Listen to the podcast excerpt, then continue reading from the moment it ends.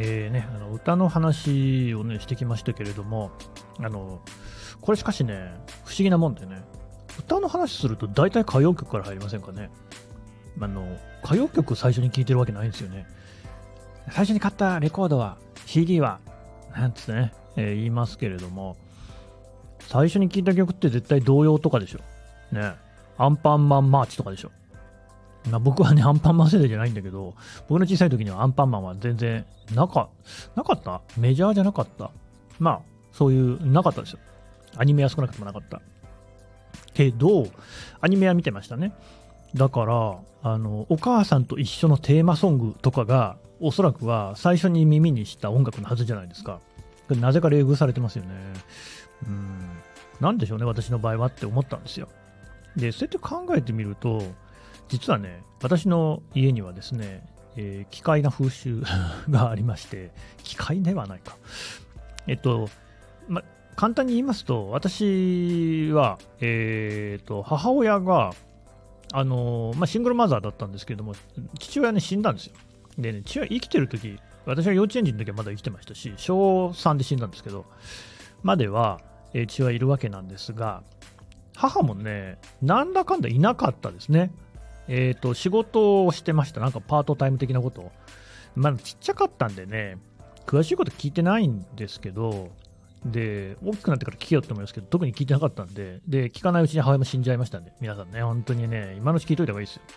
えっとね、タウン誌、ありますよね、タウン誌ってね、それぞれの街の雑誌だったり、フリーペーパーだったりみたいなやつ、おそらくそういうやつの編集、編集なのかな、記事書いてたのかな、ライターなのかな、まあ、もともと新聞社で働いてたんで、だまあ、そういうことは好きなんですよね、文章書くのがね。あ、あとね、私の母は詩書いてたんですね。詩人ですよ。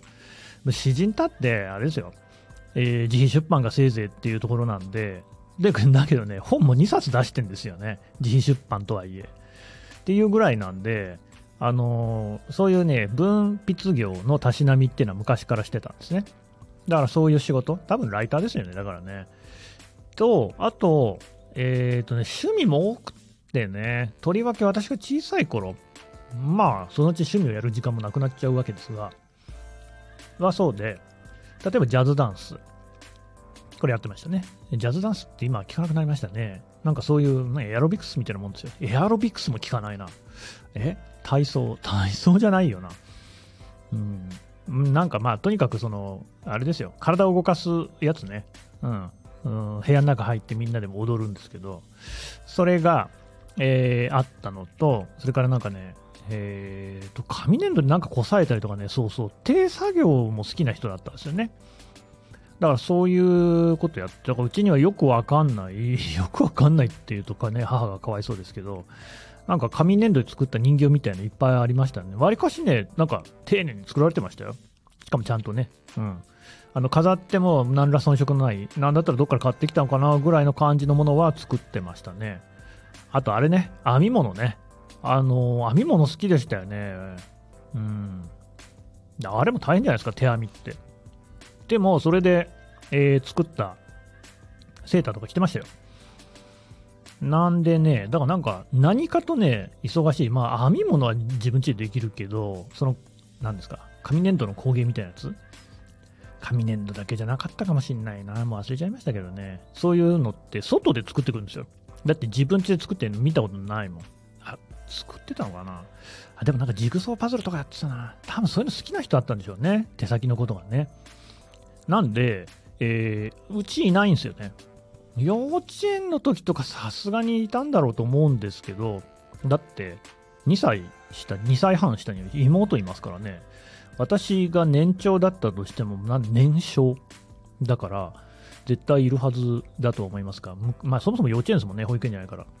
とはいえね、小学校の時にはもうこれ明確に記憶してますけど、小1の時にはすでに私は家の鍵持たされてまして、だから自分で家に入る、あの学校から帰ってきたらね、っていう生活でしたね。うん。だから、それもあって、もう幼稚園の時からスイミングスクールって言ってて、小学校の時には私は一人で行ってました。バス乗って。うん、間違いなく自分一人で行ってましたね。それと、なんか近所の図書館行ったりとか、まあまあだから前にちょっと話をした公園に遊びに行ったりとかっていうのも、基本別にだから母親と一緒に家の中にいなかったですね。うん。ただ、まあ、そうは言っても、家に留守番させておかなきゃいけない時ってあるじゃないですか。子供も言ってたってね、外に行ってるわけじゃないんで。そういう時に子供が自分で、あの、なんかあんまり、え、悪いことしないね。子供って大体ほら、目離すとね、口紅であの廊下に落書きしたりとかしだすもんじゃないですか。なんかしないように、何が当てがわれてたかっていうとカセットテープ。うん。これね、えー、60分テープとか90分テープとかに、あね、全部で3本あったと思いますけど、アニメのテーマソングだったり、それこそお母さんと一緒みんなの歌みたいなね、童謡の類とか、それから、あの、ヒーローものね、まあ私もあの、えー、男児、男児、男の子供でしたからね、えー、そのおしなべってあのヒーローもの好きじゃないですか、特撮ね。うん、えっ、ー、とね、私はね、デンジマン。えー、戦隊ものっていうのはゴレンジャーから始まって次はバトルフィーバーでその次はデンジマンだと思うんで3代目ですかね、えー、でえーとあとは仮面ライダーはやっていたで仮面ライダーはでもねスーパーワンっていうなんかもう一つもうだからいやあれなんですよ世代1個上なんですよね仮面ライダーとウルトラマンは私の1個世代上10年ぐらい上の人たちが主に馴染んでいたものだったんで戦隊ものがやっぱりねえー、人気でしたね。うん。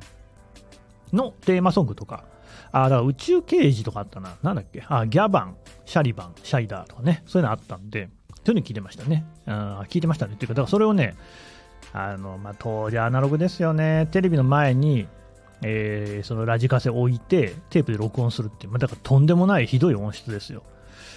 なんだけど、まあ、別に聞けるわけですよ。な後にはケーブル買ってきてたな。あの当時のテレビなんてのは本当にね、アナログなもんですからね。だからもう、ファミコンとかもね、なんかグリーングリーンの導線みたいなのむき出しになったりしてましたもんね。入れるやつ。アナログのチューナーのね、に挿すやつってね。まあ、そういう同軸ケーブルってやつですか？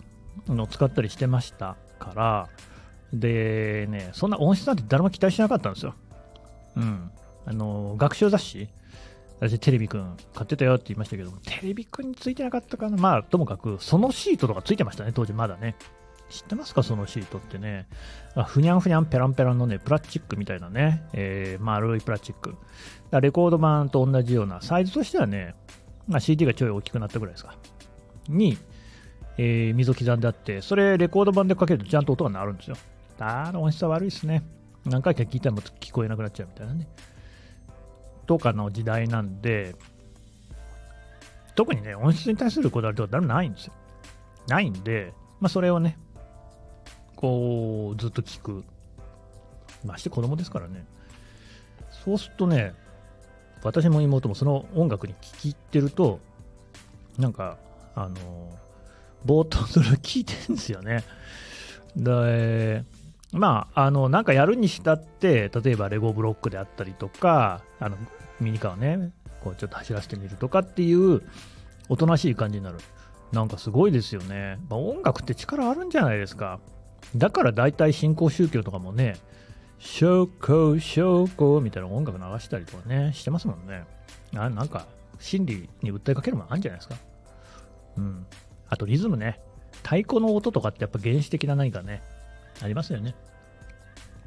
ということで、えー、そういうので聴いた音楽っていうのが多分ものすごい太鼓の。ただ、だからそれがね、あの、マドンナたちのララバイとかと重なってんですよね。うん。その歌謡曲とかと、えー、ある種ミックスされている。うん。同じ時期に聴いていたと思いますね。